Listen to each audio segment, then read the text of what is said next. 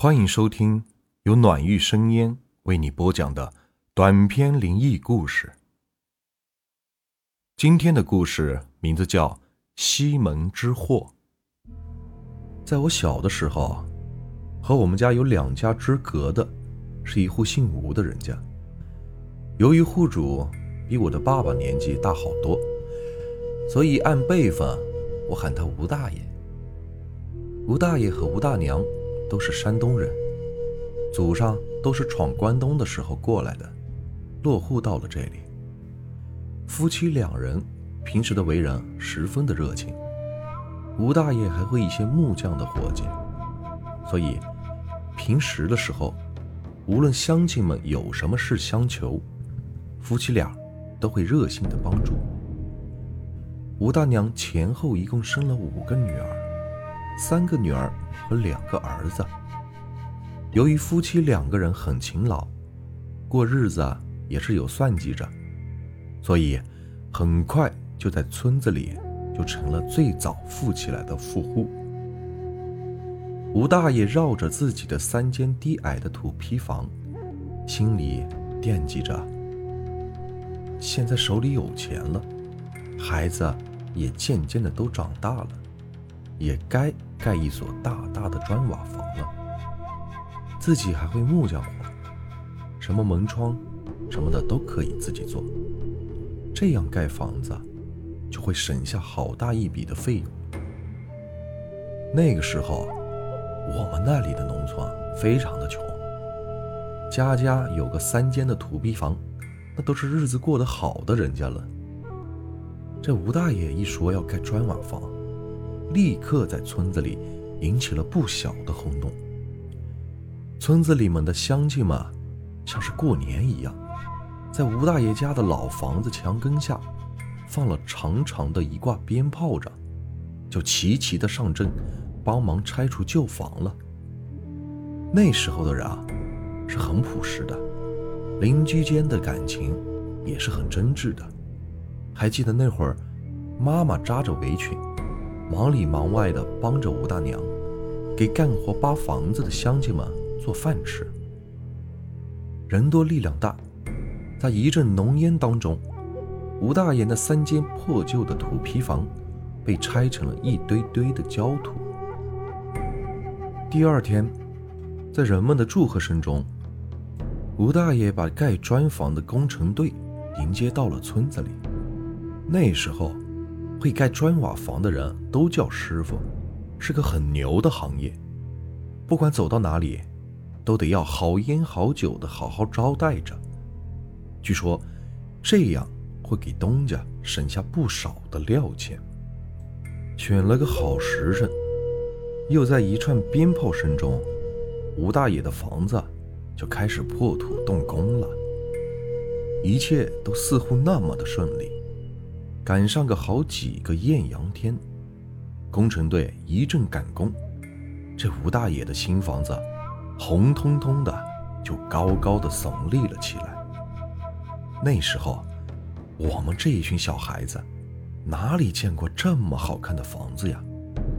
天天放学后，都会齐齐的跑到吴大爷家的新房子前玩耍，小心的用手轻轻的触碰那一下。红彤彤的墙体，嘴里啧啧的羡慕不已。又一串噼里啪啦的鞭炮声中，一个穿着几枚铜钱的红绳挂在了新房子的房梁上。围着高大气派的红砖房，吴大爷倒背着双手，紫铜色的老脸乐得挤成了一个包子。这房子的一切布局。都是会做木匠活的吴大爷一手设计的，所以吴大爷是越看越爱看，越看越有成就感呢。但是这事情啊，就出在这个吴大爷的设计上。整体房子分为五间，房前两侧各开了一个屋外门，中间屋子之间相互都是通着的。新房的西侧，靠着的是一条南北贯通的大路。这吴大爷一想，如果在新房子的西面墙上再开一扇屋外门，那以后在路上往屋里搬什么东西，都会节约不少的路程。这吴大爷为自己的小聪明一高兴，所以在设计的时候，新房的西面墙上就开了一个门。干活的师傅们，没有人管你那事儿，只要你给钱，你说哪里怎么留，就怎么留。可是乡亲们，可就有犯寻思的了。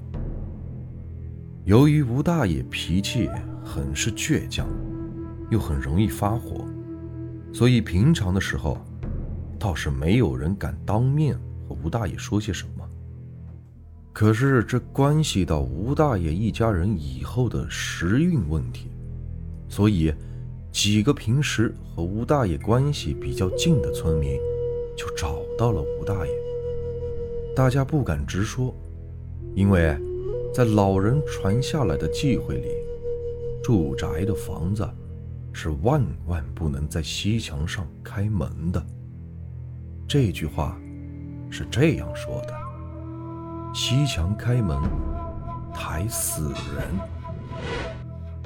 大家只是策略的给吴大爷说：“西墙开个门，太影响这座新房子的美观了。希望吴大爷能改变主意，把那面留下来的门给堵死吧。”吴大爷一听乐了：“什么影响美观？你们就直接说了吧。”老人留下的忌讳我知道，那都是顺口溜，没有瘾的事儿。这我自己家的房子，想在哪里开门，还不是我自己说了算的事儿。无论老哥几个怎么样的劝说，这吴大爷还就认准了死理了，说啥也是不改初衷了。最后，红着脸大喊了一声。这个嘛，我就开定了，看看能把我怎么着。说完，气哼哼地拍拍屁股上的土，就走了。今天的天气好，吴大爷那红砖蓝瓦的大房子，终于是如期的完成了，太气派了。通红的房体，天蓝色的瓦，在太阳底下闪着流光。窗户和门，吴大爷也用油漆上了天蓝的颜色。屋檐下，吴大爷自己还雕刻了几组鸟兽的图案，一只只展翅欲飞，活灵活现。那时候，家家的窗户都是一小块一小块的小玻璃，通常屋子里的光线都很昏暗。那还是好的人家。有不少的人家家里的窗户都是纸糊的，根本就不透光。而吴大爷家的新房子，采取了最新的样式，整个一面窗户由三块大玻璃砖组成的，万缕的阳光顺着大玻璃照射到了屋子里，那叫一个宽敞明亮。在村民的羡慕目光里。吴大爷一家搬了进去。那天晚上我记得很清楚，由于是第一天搬进去，好多的东西都需要收拾，所以我妈妈在他们家里也帮着吴大娘收拾到了很晚才回来。睡觉到了下半夜的时候，我听到了砰、砰、砰的敲门声。是吴大爷的大儿子吴斌，他言说他的爸爸半夜里突然得了一个疾病，让我爸爸赶紧去他们家看看。爸爸和妈妈赶紧的起身，穿好了衣服，急忙的来到了吴大爷的家里。此时的吴大爷脸色铁青，全身僵硬，只有出气。没有进气了，不行了，赶紧的，套马车把人拉医院去。爸爸着急的对着吴大娘喊道：“可是，一切都迟了。马车刚走到半路，这个倔强的老头就咽了气了。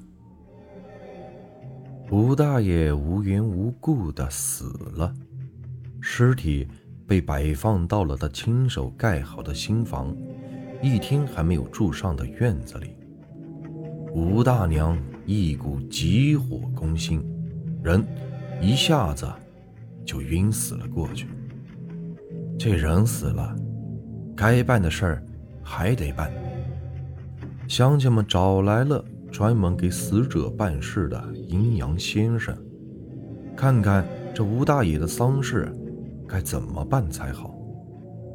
阴阳先生是个七十多岁的阳性老头，头发胡子花白一大把。从走进这个新房子的院子里的那一刻起，阴阳先生就大叫：“不对劲！好重的阴气，这房子有不对劲的地方。”等阴阳先生绕着房子走上一圈的时候，阴阳先生不住的摇头跺脚：“哎，这是谁的主意啊？这不是故意要把一家子人往死路上逼吗？”阴阳先生指着那个关闭的西门上的门，不住的跺脚。这时候，晕死过去的吴大娘清醒了过来，但是人变得浑浑噩噩的，似乎什么都不记得了。大伙把阴阳先生也请了过来，先给刚刚醒过来的吴大娘看一看。阴阳先生。这一看，大叫了一声：“不好！这人，这人魂没了！速速去抓一只公鸡过来，要快！”大伙赶紧的，几个人一起就抓来了一只有金光闪闪羽毛的大公鸡。阴阳先生到厨房拿出了一把菜刀，叫人把吴大娘扶到了西墙的那个门前。一刀下去，公鸡的头就被砍落在了地上。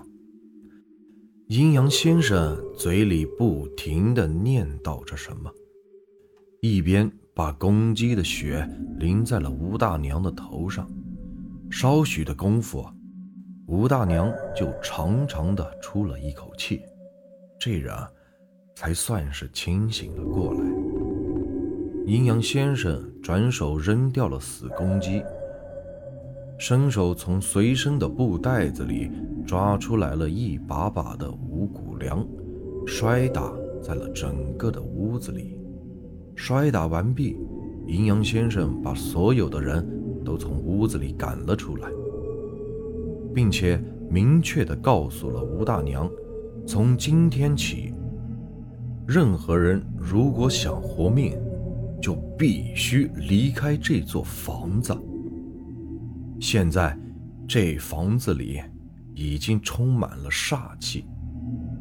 那扇西墙上的门，就是直接通往地府的地狱之门。如今停滞了百天之后，因为屋子里一直没有生人，所以煞气会慢慢的。有所减弱。到了那个时候，阴阳先生自会前来，帮助吴大娘一家关闭那扇地狱之门，还吴家一个正常的宅院。可吴大娘万万没有想到，老头子的一个自认为聪明的举动，不但害死了自己，还差点害死了一家人。于是，含着泪，点点头，表示一切都听从阴阳先生的安排。乡亲们收留了刚刚丧夫、带着五个孩子的吴大娘。办完吴大爷的丧事啊，吴大娘带着孩子们哭着离开了那个刚盖好的家。在以后的日子里，没有人敢接近那个高大的房子了，因为好多人都看见了，在晚上那座房子里总会出现很多点点的蓝色的鬼火。很快，那座当时来说异常豪华的大房子就被空置了百天。这一天，一大早的。那个须发皆白的阴阳先生，就再次的来到了村子里。阴阳先生手里拿了一把寒光闪闪的大斧子，带领着大家就来到了房子西墙上的房门前。阴阳先生拿起斧子，对着那扇门就是一顿的乱劈。但随着斧头的落下，房门上冒出了缕缕的黑气，阴阳先生一直不停地劈了七七四十九下，这才气喘吁吁地住了手，转回身叫大家拿家伙事儿，彻底的把这扇已经被他砍得破碎的门给拆除掉。阴阳先生打开正门。手里拿着桃木剑，走了进去。大家只看见阴阳先生对着空空的屋子里一顿乱舞，但随着桃木剑的挥舞，屋子里明明哀嚎的声音却不绝于耳。胆子小的早都吓跑了，胆子大的也是浑身打颤。勉强趴在窗户上，向屋子里偷偷地看着。最后，屋子里渐渐的没了声音。阴阳先生来到了西墙壁上的那个拆除门的位置，把那桃木剑依靠在了墙壁上，然后招呼大家准备砖和水泥，把那个窟窿给彻底的堵上。通往地府的大门被堵上了，那把桃木剑也永远的留在了那里。在妇女们帮忙打扫屋子的时候，发现屋子的地上密密麻麻的布满了一层像透明胶水一样的灰白色的东西，一粒粒、一颗颗，每一个的中间。都还有一个小小的黑色圆点，那些据说是被阴阳先生用桃木剑斩除的来自阴间的煞气。这个故事啊，就结束了。如果你们喜欢我的故事，别忘了订阅、收藏和关注我。